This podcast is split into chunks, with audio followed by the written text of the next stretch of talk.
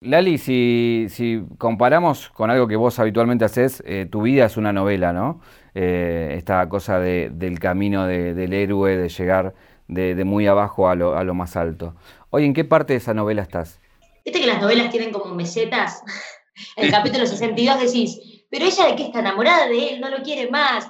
Viste que hay como momentos como de mm, entendimiento de lo que le pasó para ir hacia lo que le va a pasar al personaje.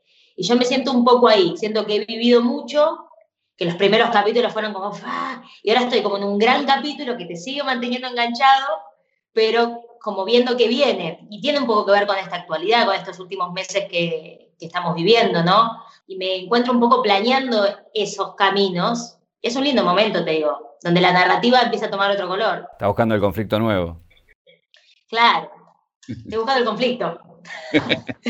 que lo hay, siempre lo hay. Viste que en, este laburo, en el arte, siempre hay conflicto. En este momento estoy encarando un nuevo disco y en pleno rodaje de una, de una serie que me significa un desafío bastante grande a nivel actoral y personal, porque me hizo eh, irme a vivir un rato a otro lado, cosa que no me había pasado antes. Siempre era toco y me voy por giras o por cosas, y ahora estar en otro lado, conocer eh, otra gente, hacerme otros amigos, eh, tiene estoy en un momento personal también muy especial, que todo es como la búsqueda del resultado. Por eso me parece que es, un capítulo de preparación del personaje hacia lo que viene, ¿no? Está bueno. Un viaje, un viaje, una vida, un recorrido, una reconstrucción. Caja negra, caja negra. Todo queda registrado en la memoria. Hay, una etapa previa en esa novela de, este instante en el que estás, que es cuando estabas grabando en, España, en Madrid, y bueno, empieza esta cosa que, viene por afuera, pero que nos toca a todos, que es el coronavirus. Eh, ¿cómo, te cayó? ¿Fue un momento que, bueno, dijiste me voy? Eh, ¿Se declaraba cuarentena? ¿Cómo hiciste para llegar a Buenos Aires y escapar de, lo que en ese momento era muy picante, que era el tema del coronavirus en España, ¿no? Bueno, eh, la verdad te digo que estando ahí era un, había una sensación como, te digo, relajada, porque estamos hablando de un virus, mundial y que nos afecta a todos, como yo por lo menos no recuerdo otra circunstancia. Y claramente había una preocupación, pero medio, muy, muy mood ser humano, ¿viste? Como el laburo, la cosa, no estamos grabando, como, como, ¿viste? Cuando te dicen, hermano, hermano, pará, acá hay un problema. Tipo, todos seguíamos con nuestras vidas y todos seguíamos con nuestro ritmo. Nos faltaba el clic, ¿viste? No sé si estábamos tan conscientes. Eh, gente que yo veía allá en España y que veía eh, que seguían como con la suya diciendo, bueno, ahora vemos cómo se resuelve este tema. Eh, y la producción para la que estoy trabajando en la serie dijo, no, bueno, paremos dos semanas, antes de que muchas otras productoras paren, de hecho. Eh, pero claro, fue en el momento justo, porque empecé a pedir que si íbamos a parar dos semanas, re naive, yo diciendo, déjenme ir a casa, vuelvo en dos semanas, veo a mi familia, a mis amigos y, y vuelvo.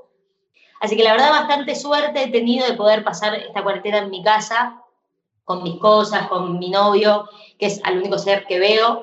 Em, y, me parece que, tuve bastante suerte en ese sentido, porque solo de imaginarme hace cuarenta y pico de días en un departamento sola, en otra ciudad, en otro país, eh, si bien es una maravilla España, estaba muy picante, como bien decís.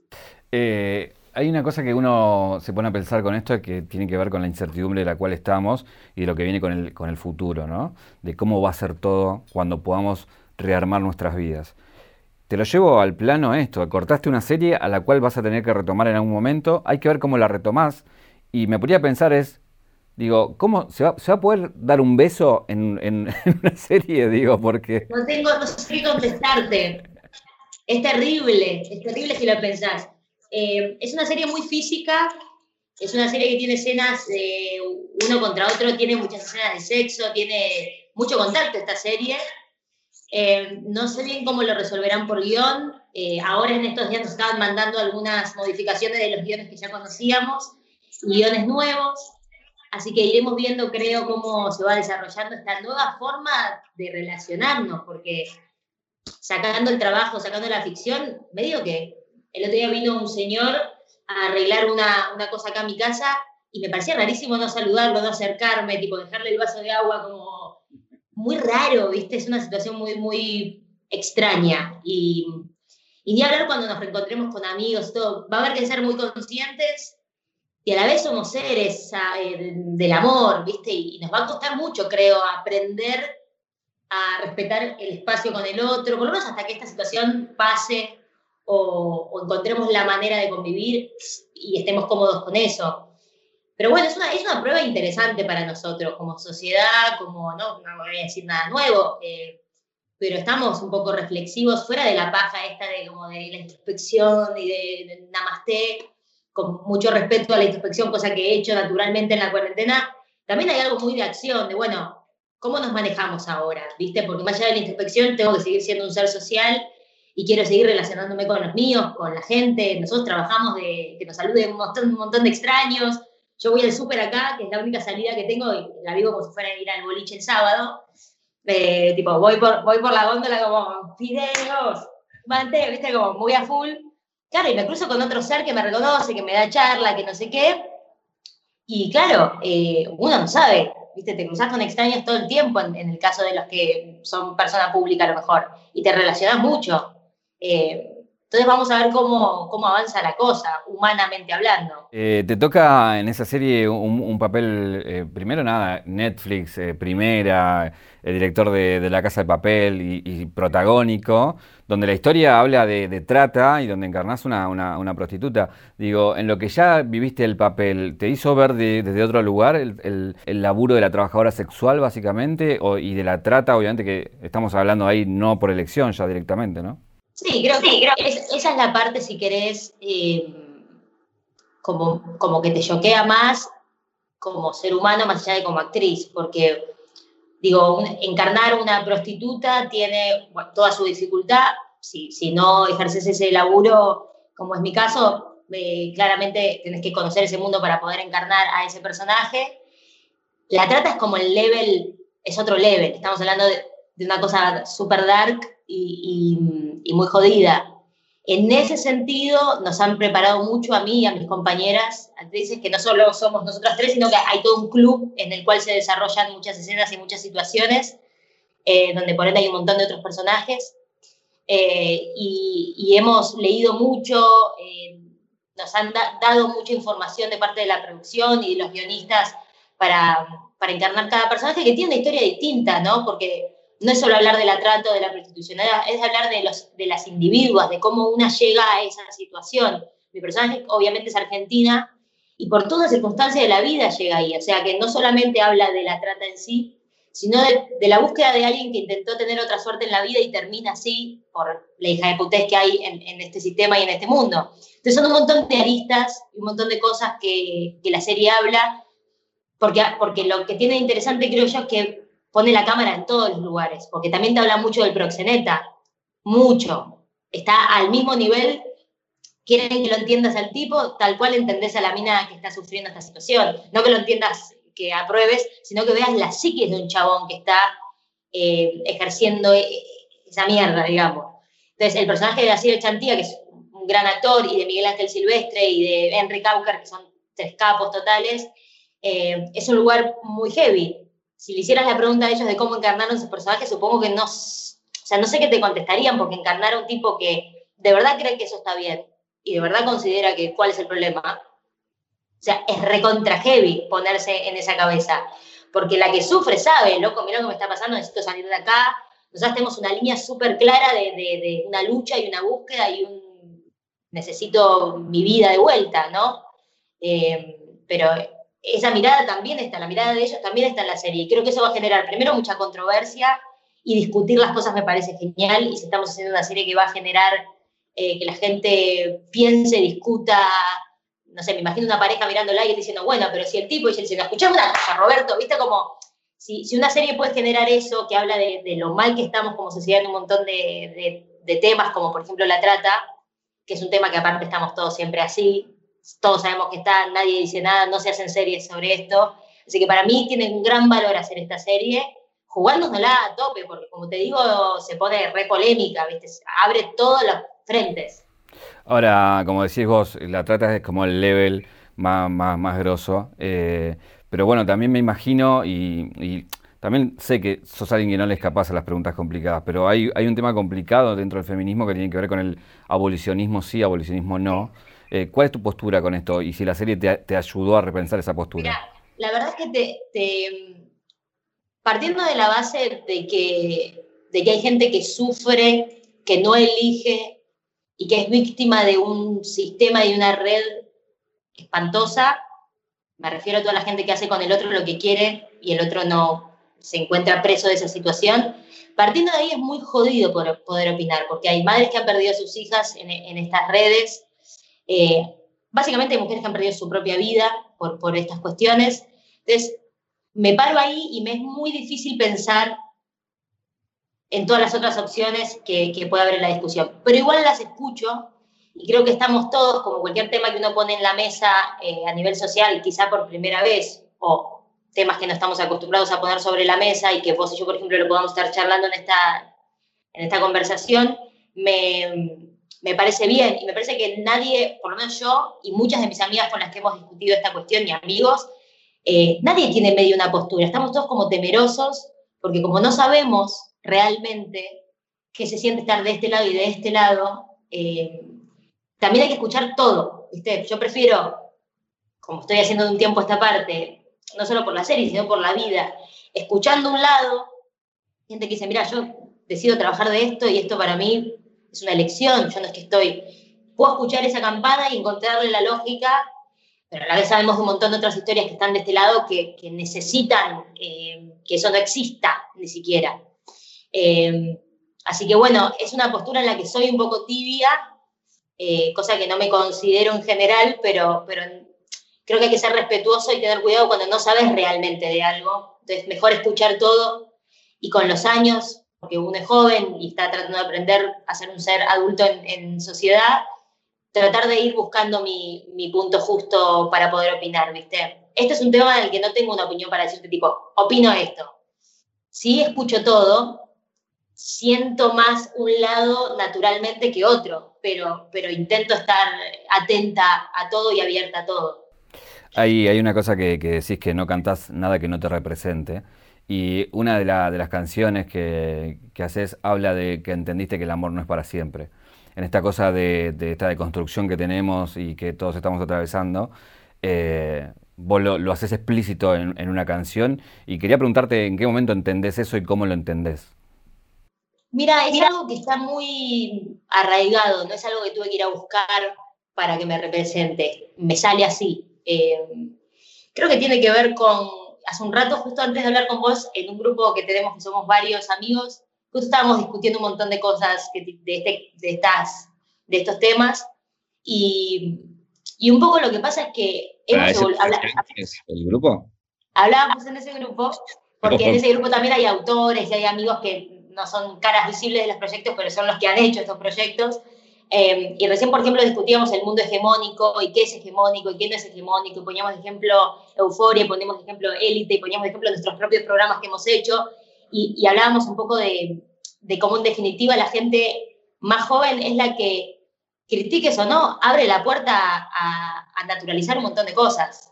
Eh, porque si yo pongo en una misma mesa a mi abuela y a la hermana de una amiga que tiene 18 años, y claramente va a haber diferencias, como siempre, de eso se trata el, universo generacional y cuando uno habla de cómo se vivía antes y cómo se vive hoy. Pero yo soy una persona como muy abierta a escuchar y a ver y entonces ser y sentir, ¿viste? No, no, no me ando imponiendo cosas. Hay cosas de la gente más joven que no me salen, que no entiendo, porque yo capaz estoy más cerca de los 30, entonces tengo otros conceptos y trato de, de lo que me pone incómoda sacármelo de encima para sentirme una persona mucho más liviana Em, y en ese sentido me considero alguien que, no sé, que soy bastante abierta, ¿viste? Me, me parece que, que, hoy estamos en un momento donde todo lo que nos quisieron enseñar del príncipe y la princesa, medio que, medio que no, ya, no, ya entendimos que no, por más que lo sigamos sosteniendo en muchos casos. Y quien quiera seguir en, esa, en ese universo está perfecto, porque de hecho, si, algo, si de algo se habla hoy mucho es de la elección y de qué es lo que es lindo lo que a uno le gusta y no lo que nos dicen que es lindo, ¿no? Eh, y creo que hoy ya estamos en un mundo muy abierto en ese sentido. Las redes muestran eso, ¿viste? La gente joven que, que un día se, puede enamorar de una chica y mañana salir con un chico, eh, el universo trans, eh, hay un montón de cuestiones que, que, eran impensadas antes de normalizar y por suerte hoy eh, somos seres mucho más libres en ese sentido y, nos vamos sacando de encima esta necesidad de dar explicaciones de nuestras elecciones, porque eso es una cosa totalmente falsa y que no te lleva a ningún lado más que a, las cadenas sociales que nos ponemos todo el tiempo. Ahí hace poco había estaba el posteo de, la cama con tres o tu declaración de, de una chica eh, ¿No estás queriendo decir algo? ¿Estás en un momento especial? Porque digo, salieron estos temas estos días. en realidad siempre pensé así. Pasa que a lo mejor si no me hacían la pregunta no contestaba eso. Eh, creo, me, considero, ¿viste? Ser autorreferencial es una cagada eh, siempre y el artista que no, yo es del año. Pero la verdad es que si, te, si, si yo me remito a mi manera de manejarme, a, a las canciones que hago, a Mm, creo mi honestidad siempre que, que, hago una entrevista o de verdad no siento que tengo nada que ocultar ni nada que no decir si me lo preguntaran. Eh, partiendo de esa base me considero alguien muy relajado en cualquier tema. Si hablamos de otro tema que no es la sexualidad, probablemente también, si no sé de algo, te me ni idea. Y si tengo una postura sobre algo, te decir, mira, yo pienso esto. Eh, qué sé yo, me, me parece importante ya que sé, y, no soy ajena, que me sigue muchísima gente joven, eh, siempre soy cuidadosa, trato de no decir algo que puede no estar bueno para un montón de gente, pero a la vez soy sincera, digo, y en, ese aspecto me, siento alguien bastante relajado con, la sexualidad y con hablar de ciertas cosas que me parecen piolas. Ahí, ahí cuando hablamos de, esto de la, de la, princesa, que sabemos que no existe, eh, también hay una cuestión de, este mundo de fantasía que, tiene el, artista pop, ¿no? El del éxito, el de las luces, el de la pilcha, el todo, todo, todo brilla. Eh, y eso también hace que muchas, como decís vos, muchos jóvenes que te siguen vean eso como, como un destino, ¿no? Como un anhelo. Pero también, digo, muy pocos llegan a eso. Eh, y aquellos que, llegan pueden saber lo que está bueno de eso y lo que está malo de eso. Sabemos lo bueno, ¿qué es lo malo de eso? Mira, en realidad siento que como en cualquier actividad es el yin y el yang. Hay cosas que están buenísimas y siempre tienen su, lado complicado y cosas a las que le tienes que buscar la vuelta para no sufrir. Eh, el tema de la fama o de, o de, que te consideren un ejemplo, yo lo trato de bajar a tierra todo el tiempo, ¿viste? Porque, porque no es lo que me rige. No es que es lo que hablábamos un poco recién, si yo tuviera que sostener un personaje y decirte lo correcto y... bueno, se me complicaría mucho. La parte mala sería muy grande. La parte negativa de ser famosa o de ser alguien eh, inspirador, si se quiere usar la palabra, eh, sería muy heavy de sostener, porque habría una parte medio mentirosa ahí. Pero si yo me, me voy a mi propia historia, que los que me siguen eh, conocen más que mi vieja prácticamente. No, vos en el año 93 que saben todo. Digo, si recorres mi camino, encontrás como una, como una cosa muy genuina de cómo se han dado mis, mis pasos artísticos. Y eso hace que a lo mejor no sienta que el peso de lo malo es tan grande. Em, sí, obvio, es complicado eh, que todo el tiempo se te tome como, vos no puedes decir eso porque hay gente que, bueno, pero también soy una persona, soy un ser social, tengo una opinión, yo justo soy alguien que no, no me sale callar si algo me afecta o me, o me hace sentir medio de cartón, como que es un lugar del que escapo porque no me gusta y no me representa ser así tampoco. Em, y la verdad es que siendo yo misma he notado que, que, hay una aceptación, que hay algo de eso que, más allá de que te guste o no artísticamente, em, creo que el lugar de la honestidad siempre es el mejor. Por lo menos en mi experiencia siempre me ayudó a sobrevivir en un universo bastante jodido como puede ser el mundo del espectáculo, donde hay de todo, donde hay gente maravillosa y donde hay gente que no es maravillosa, donde está esta cuestión de, sostener tu fama y mañana te matan por algo y todo se cae, viste como eh, trato de no alimentar tanto mi, arte de eso, o mi trabajo, o mi forma de hacer las cosas que hago. Eh, sí, sabes que está ahí. Eh, pero no, no, le, no le temo, digamos. Eh, no sé, siempre digo lo mismo, pero porque para mí es un gran ejemplo. Desde el momento en que alguien puede, desde el sillón de su casa, criticar a Messi, medio que ya yo me relajo, porque si lo critican al chabón, ¿qué no queda el resto? ubicás como hay, algo de, hay algo de eso que me tranquiliza, porque, porque entiendo que la crítica que no es constructiva, o la crítica que, que puede hacer sentirme que solo tengo que ser una princesa de Disney. Em, está, las bases de eso siempre son como mucha frustración, esto que vos decías, no todos llegan a un lugar de éxito con lo que les gusta hacer. Em, entonces, respeto a la persona que, te, te, diría hasta esto, que respeto a la persona que dice, que me manda la mierda, ¿viste? Como que hay algo de las dos caras, el que me adora y el que dice, ¿viste? Como que hay algo de eso que, que no, no, me peleo con, con esa cuestión. Em, sí, sí me, sí me sostengo desde lo positivo, porque yo soy una persona positiva. Eh, así que sí, hay cosas malas, pero creo que lo peor, lo peor que puede tener ocupar un lugar como el que siento que, que, ocupo quizá, em, sería la culpa de autoponerme un personaje. Eso sería lo peor. No, que no me quieran, que no me acepten, que... Lo peor sería que yo haga esta entrevista con vos y esté nerviosa porque tengo que sostener algo. Eh, ¿Viste? Eso sería lo peor, creo, de, esta situación del arte. Recién eh, mencionaste una palabra que te escuché mucho en muchas entrevistas que, diste, que es culpa. Eh, desde la nena que tenía culpa porque ganaba guita y te ayudaba a mantener la casa, hasta bueno, el hecho de, llegar y, de venir de abajo y, lograr el éxito. ¿Cómo estás con la culpa hoy? Mejor, he evolucionado. sí, la culpa es, un tema. Soy libriana, ¿viste? Todo, para que el otro esté contento y que el otro esté bien, y eso hace también que, que vos empieces a sentir culpa, porque si el otro no está bien y vos estás bien, o vos estás contento, si puta, porque yo y el otro, viste, como que hay algo de, ese lugar que no es ser eh, la madre de esa Calcuta, ¿no? Que no se malentienda, uno tiene sus, sus quilombos, pero sí hay algo de que cuando vos sos una persona que dentro de la vida estás realizado, estás contento, y sabés de dónde venís y venís de un lugar donde no todo el mundo puede estar realizado, donde toda la gente le cuesta mucho todo, empezando por tu familia, abriendo las puertas y yendo al barrio, yendo al universo en el que yo crecí, eh, ves mucho la frustración, pero a la vez ves mucho el laburo, ves mucho el ganarte lo poquito, te lo hay gente que se lo recontragana todos los días de su vida, entonces tengo esas dos caras, ¿viste? Y llegar a un lugar importante, o por lo menos yo misma hacer algo que me parece lindo para, para mi vida, y si es lindo para otros, buenísimo. Eh, con los años lo fui aflojando. Al principio me costaba mucho ganar plata por empezar, como dijiste que, que dije. Eh, y no solo la guita, como eso, realizarte, pero tengo un padre eh, que es muy genial charlar con él, que siempre me dijo eso, ¿viste? Y lo recalco porque me parece que a alguien le, puede venir bien escucharlo, que, que, es que la mayoría de la gente, la, es una obviedad aparte, la mayoría de la gente labura de lo que puede, no de lo que quiere. Si laburás de lo que querés, sos un privilegiado, ¿viste? Y ese privilegio aprendes a llevarlo con los años. Eh, bueno, pero también tiene que ver con muchas de las cosas que venimos a hablar, hablando, ¿no? Eh, la culpa del amor, la culpa de, muchas cosas que, nos fueron imponiendo.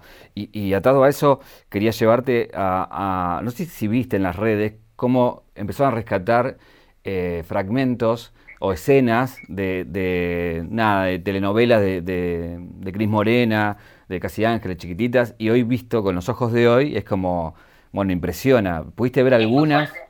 ¿Pudiste ver algunas? ¿Qué lectura tenés ahora de eso? No, a medida que pasa el tiempo, mi lectura es cada vez más amorosa con respecto a eso, porque, no sé, hay, algo natural cuando uno hace, cuando uno forma parte. En realidad lo, hacen eh, estas bestias televisivas que, son Cris Morena, Gustavo Yankelevich, todos esos programas eh,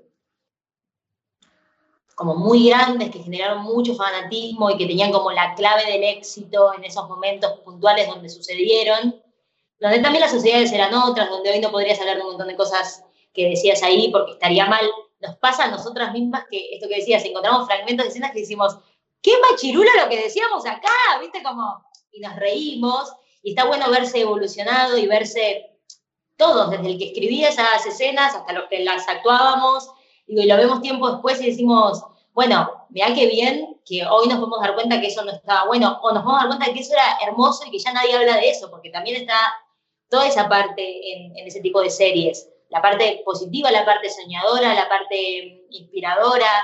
Eh, por eso generaban tanto cariño en mucha gente joven también. Eh, y me pasa que verlo con el tiempo y, sentirme muy afortunada de haber sido parte de eso, no solo porque, por lo que aprendí a nivel de trabajo, a nivel eh, humano. Eh, digo, yo no, yo no estaría sentada hoy hablando con vos de todo esto si no hubiera vivido esas experiencias. Es medio una obviedad lo que digo, pero rescatando lo bueno y lo malo, haciendo un, análisis interesante, eh, creo que en esos primeros momentos que uno termina un trabajo así, salís eyectado hacia el mundo, decís, basta, no, me, no quiero que me hablen más de esto, necesito hacer otras cosas. Viste que a veces ves un actor que fue como un boom en algo muy popular que sale y hace teatro under, ¿viste? Y la gente lo critica, y es como, como dale, chabón, no sé qué. Bueno, también hay que respetar cuando el que estuvo dentro de un sistema que funcionaba como una máquina, sale de ahí, quiere reencontrarse con, con otra cosa, de su actor, de su persona.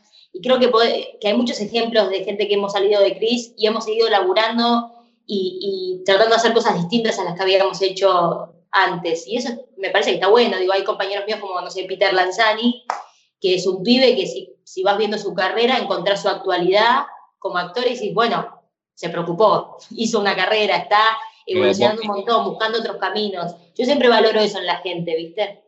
Pero vos, vos misma, digo, haciendo la bruja de Salen o, o saliendo, o saliendo de la industria para hacer un disco independiente y después que la industria diga, ok, vení con nosotros y, y cuando entras traes un montón de cosas que están por afuera en el discurso y las incorporás a la industria que llega a más gente. Digo, eso también digo, habla un poco de, esa búsqueda.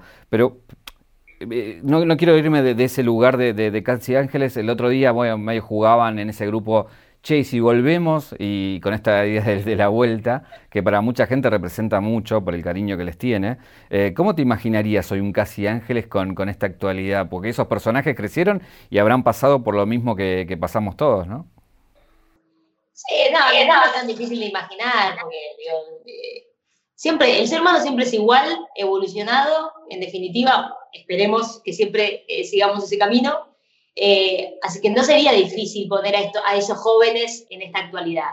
Contaríamos otras cosas, seguro, pero porque el mundo cada dos minutos cambia y, y, por suerte abrimos la cabeza bastante, siento, y, creo que, podría suceder naturalmente, no, le veo como un conflicto a traer eso a hoy, o cómo sería. Sería, sería de todos modos como si escribiéramos una historia de cero ahora. Em, lo, que, lo que sí me pasa a mí en general es como yo le tengo mucho pánico, te diría que es a lo que más pánico le tengo que es al repetirme. No sé por qué me pasará, pero me pasa con la música, me pasa con los proyectos que elijo para actuar, me pasa en la vida, con las cosas de mi casa, con las cosas de mis amigos o sea, repetirme, sentirme siempre en una misma sintonía no, no, me, no me es cómodo. Entonces, siempre necesito salir de, de esas cosas. Eh, siento haberlo hecho siempre como con, con, mucho, con mucha conciencia y como tratando de armarme los pasos eh, a seguir, pero saliendo en definitiva, ¿viste? Esto que decías de la bruja de Salem y eh, lo mismo, si uno analiza el camino, puedes ver esos momentos donde he tomado esas decisiones. Y, me enorgullece que sea así, porque siento que si no subestimar a la gente, como, bueno, esto gustó de mí, bueno, así 10 años, ¿viste? Como, me parece que no, me parece que el, riesgo tiene su beneficio y lo que parece que no es beneficioso a veces lo es, ¿viste? Como, no sé, no, le temo mucho a, a eso. Regálame una, una, historia o algo que, que, denote lo que fue esa locura en cuanto a cuando hacían esas giras eh, maratónicas, eran, eran como un, nada, una, una bamboy digo, que, que, giraba y que, había una locura alrededor de ustedes. Digo, hoy te puedes reír de muchas cosas que en ese momento por ahí no entendías o, o que pasaban alrededor de ustedes, ¿no? Sí, igual te digo, me aburría mi respuesta, pero justo éramos un grupo humano súper consciente. Em, no todos, ¿no? Pero la mayoría éramos pibes como, como que sabíamos cortar, podíamos entrar a un hotel con 400 personas gritando como, eh, viste, como, sí, de verdad, calles enteras de gente solo para vernos bajar de una, de una camioneta y entrar a un hotel, o entrar al estadio, o a lo que sea. Y esa sensación de estrella, de estrellato y de fama y de las seguridades y de todas esas cuestiones, te juro que cruzábamos la puerta y era, yo tengo una sed, alguien tiene un mal, ¿viste? Y no es que estábamos subestimando, ¿eh? Porque también estábamos como, che, ¿viste la cantidad de gente? No sé qué. pero al toque hacíamos un, había algo en, lo humano nuestro que hacíamos un switch y ya estaba alguien cagándonos a pedos, che, en el show anterior, viste, eso, sí, perdón, como mucha, mucha cosa, de, mucha cultura del trabajo, la mayoría de nosotros, mucha, mucho entendimiento de que eso en un momento iba a terminar y que uno tiene que continuar con la vida y con, con su arte eh, disfrutándolo, ¿viste? No, no nos hacíamos grandes rollos, o yo por lo menos. Yo salía al escenario y me cagaba de risa, me parecía, decía, qué buena vida que tengo, loco, poder hacer esto. Y me, me divertía con mis compañeros y la pasábamos realmente bien. Tenía momentos que, momentos que decías tipo, ¿viste? Te gritaban la cara a alguien, era como, bueno, esto no está tan bueno, o alguien se te metía en la habitación del hotel, salías de bañarte y te encontrabas con, con una fan adentro de tu habitación cosas raras, y, como pequeños ataques de pánico que podías tener siendo natural, pues vos pensando un pibe de 17 años o de 18 años, o peor aún, 14, 15, que vive esas cosas, em, o, te salva que universalmente sos un ser con bondad, o te transformas en un boludo en dos minutos, digo, no hay mucha, no hay mucha eh, análisis para hacer. Esto que uno siempre dice de que la familia es muy importante, es verdad. Es verdad, porque yo volví, yo volví a hacer esas giras que vos nombrás a mi, a mi casa y me, obviamente, cómo te fue, qué lindo, uh, qué loco, mirá la foto, jajaja, che, dejaste unas medias en el pasillo, anda a levantarlas, pendeja de mierda, que yo te las voy a levantar, que te pensás que soy, mis hermanos, por ejemplo. Y había algo de esa normalidad que yo tenía en mi casa que supongo, creo y puedo afirmar que me ayudó mucho a entender que, que, la vida tiene su carril también, por más que tu, tu parte profesional tenga mucho éxito. Igual eh, eh, no me vas a dejar de mentir, está más lleno de boludos que de los otros, digo, ¿no?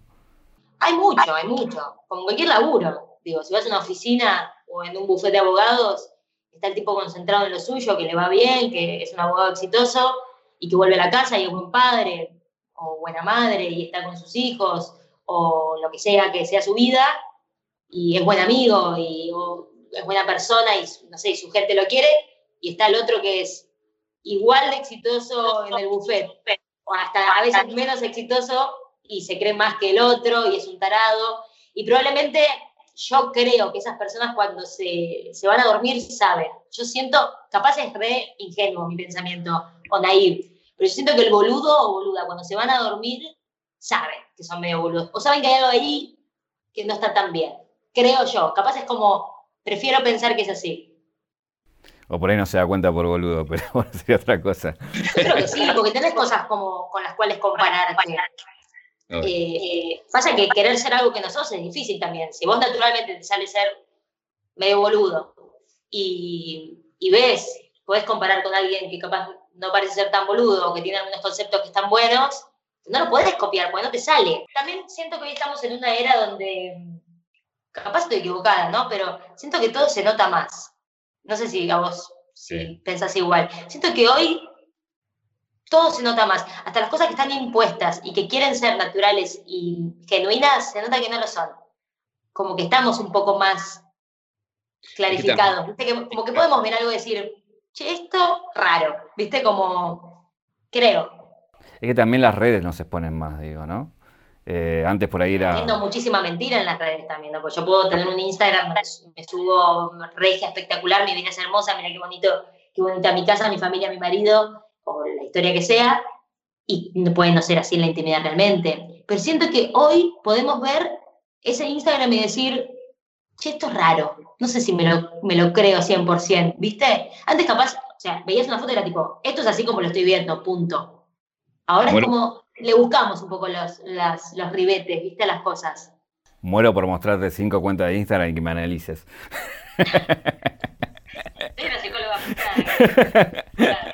eh, recién cuando hablabas de, esto de las giras con Casi Ángeles, decías, bueno, estamos acostumbrados a eso y vos de chiquita, digamos, estás con las luces y, acostumbrada. A lo largo de, de, toda tu carrera, ¿recordás un momento en el cual sí te cacheteó y decir, uy, dónde estoy, qué estoy haciendo, con quién estoy, o frente a quiénes, quiénes estoy, que decís, esto no me lo esperaba? Para bien para, para mal. Ahora quiero las dos. Em,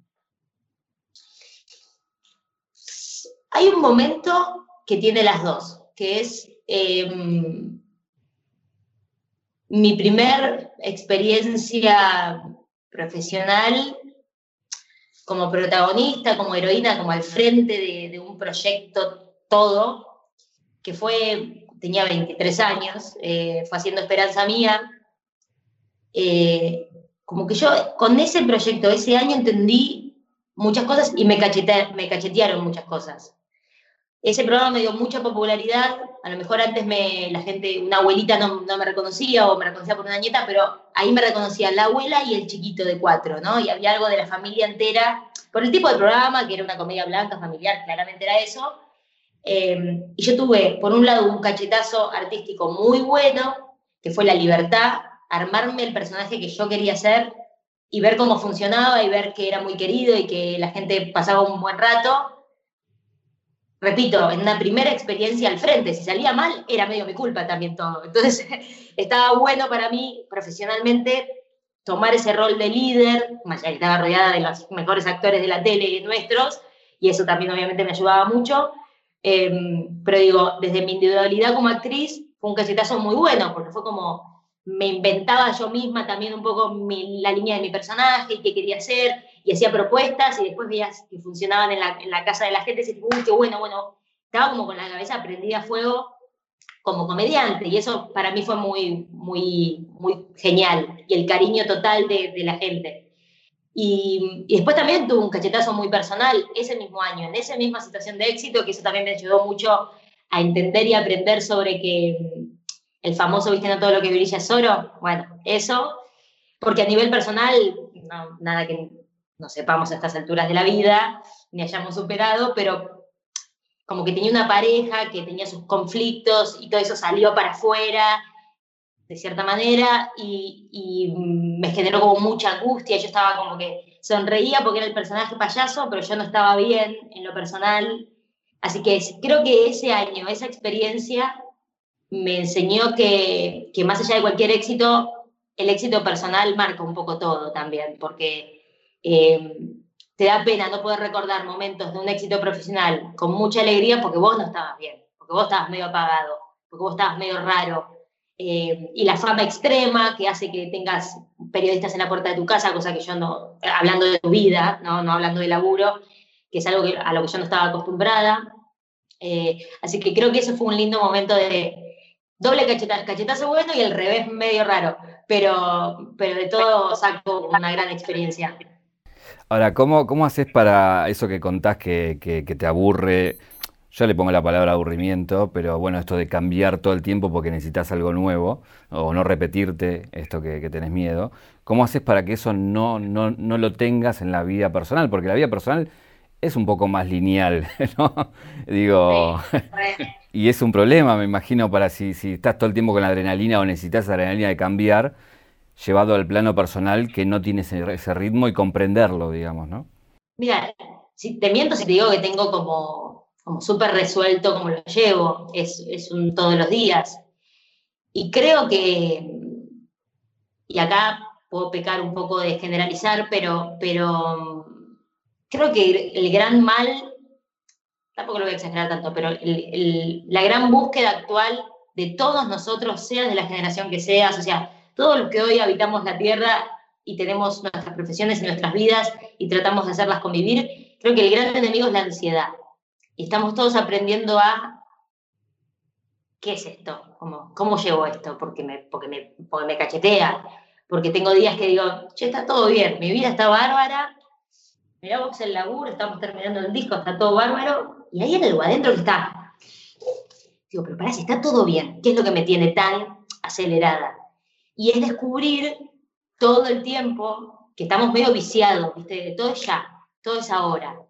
Eh, las redes son espectaculares para un montón de cosas, ni hablar, todos sus beneficios lo sabemos, pero también tiene una parte muy negativa que es, me escapo de mí todo el tiempo y miro al otro, y miro la vida del otro, y, si el otro va rápido, digo, ¿por qué mi vida no va tan rápido?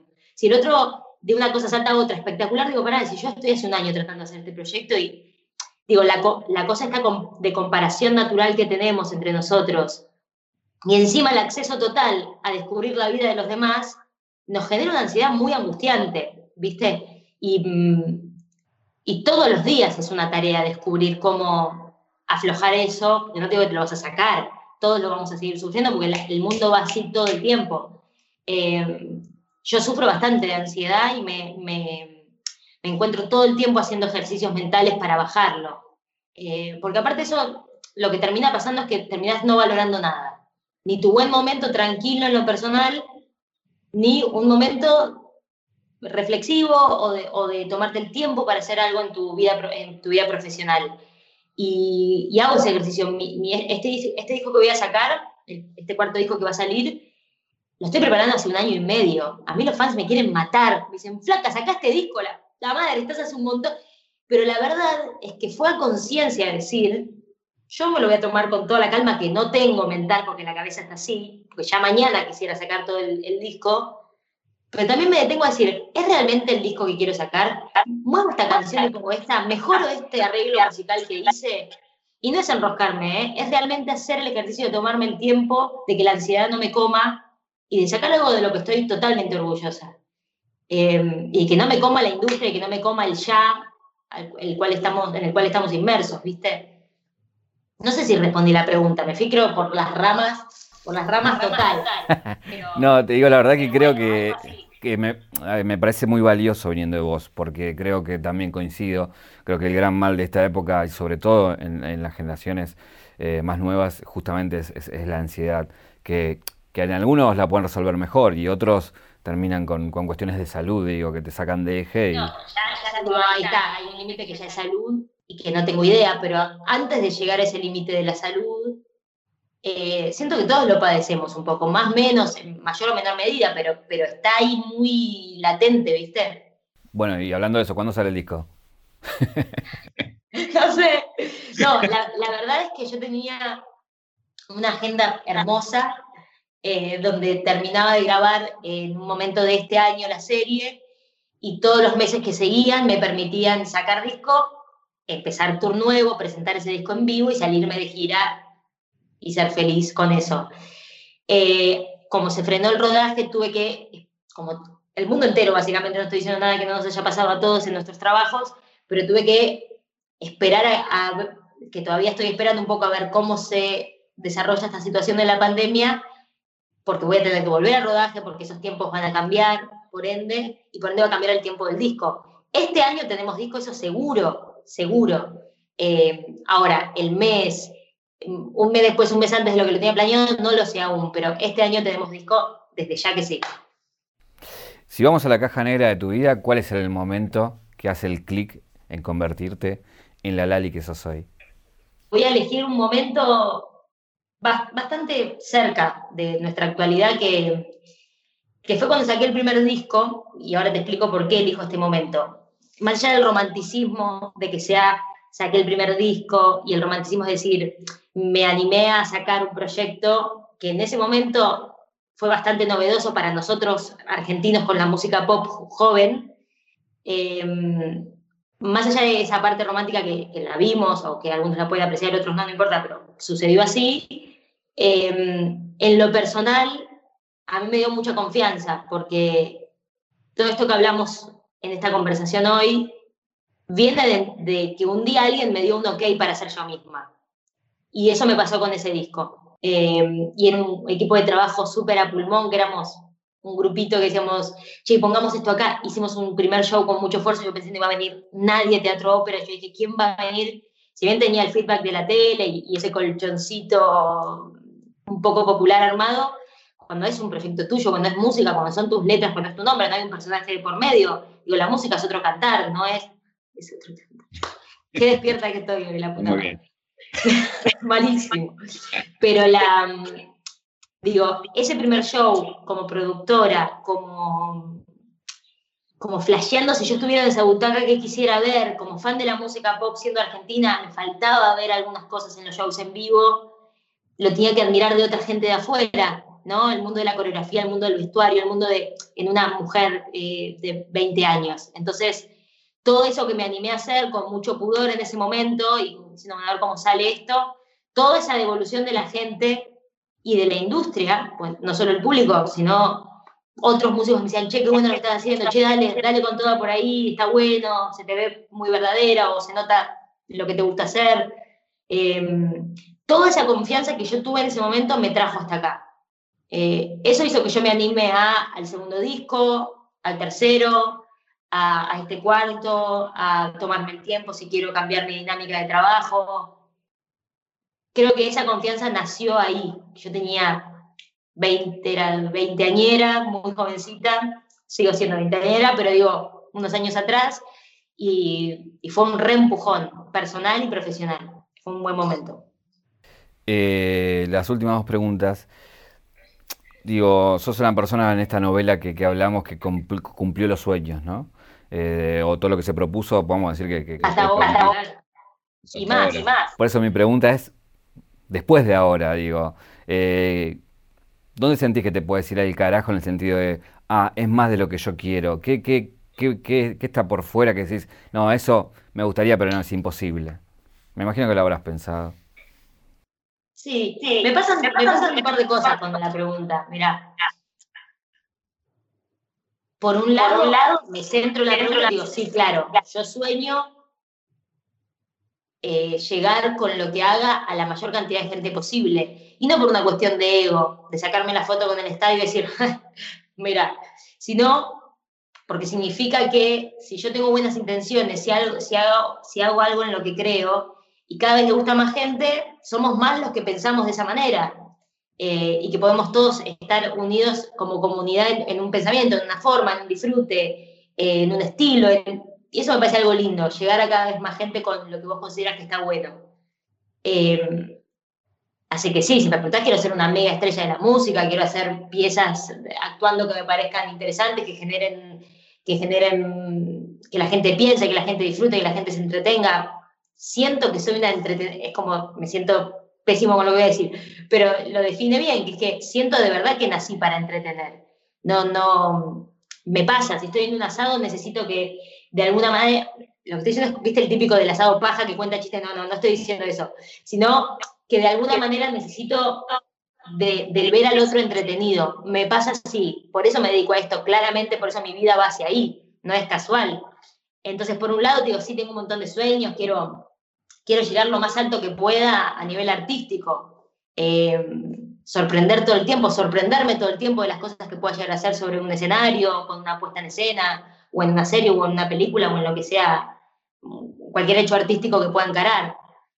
Y lo otro que me pasa con la pregunta es que lo que hablábamos de la ansiedad antes me invita a vivir el día a día también y a, y a que los sueños eh, sean, sean metas que me impulsen, no que, no que me acobarden, ¿no? Porque, porque también un poco lo que te puede pasar es eso, como estás todo el tiempo, fa, fa, fa, la frustración está a la vuelta de la esquina con, con, con esa búsqueda. Y si me remito a lo que me pasó, la verdad es que siempre me propuse grandes cosas. en mi espectro decía, che, no me estoy yendo un poco a la mierda y la vida me demostró que no, no solo eso, sino que me han pasado cosas que ni siquiera había imaginado. Eh, o canté con gente, yo dije, este señor me está invitando, o esta señora a mí me está invitando a cantar, o sea, esa parte no la había planeado y me pasó. Entonces, para bajar la ansiedad, me invito a mí misma todo el tiempo a ir paso por paso. Y las cosas cuando son y tienen su peso, te cantan, ¿viste? Y te sorprenden.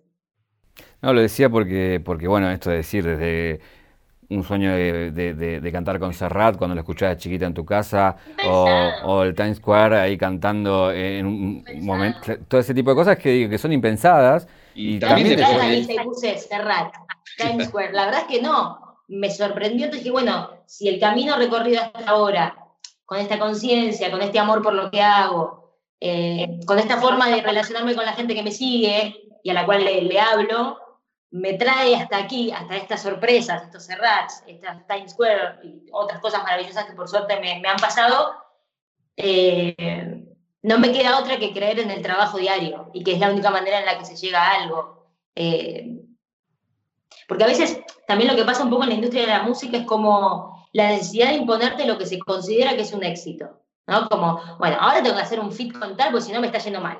¿Viste? Y hay algo en lo que yo no, yo no creo para nada en eso. Eh, lo respeto de los demás, por supuesto, y si me preguntás, claro que quiero cantar con Shakira, es un alto sueño, por darte un ejemplo de una gran estrella de la música, pero a la vez confío en mi, día, en mi día a día y en mis decisiones, hasta las más pequeñas, porque creo que son las que te traen esas sorpresas, ¿viste? No como imponerte ir hacia ahí.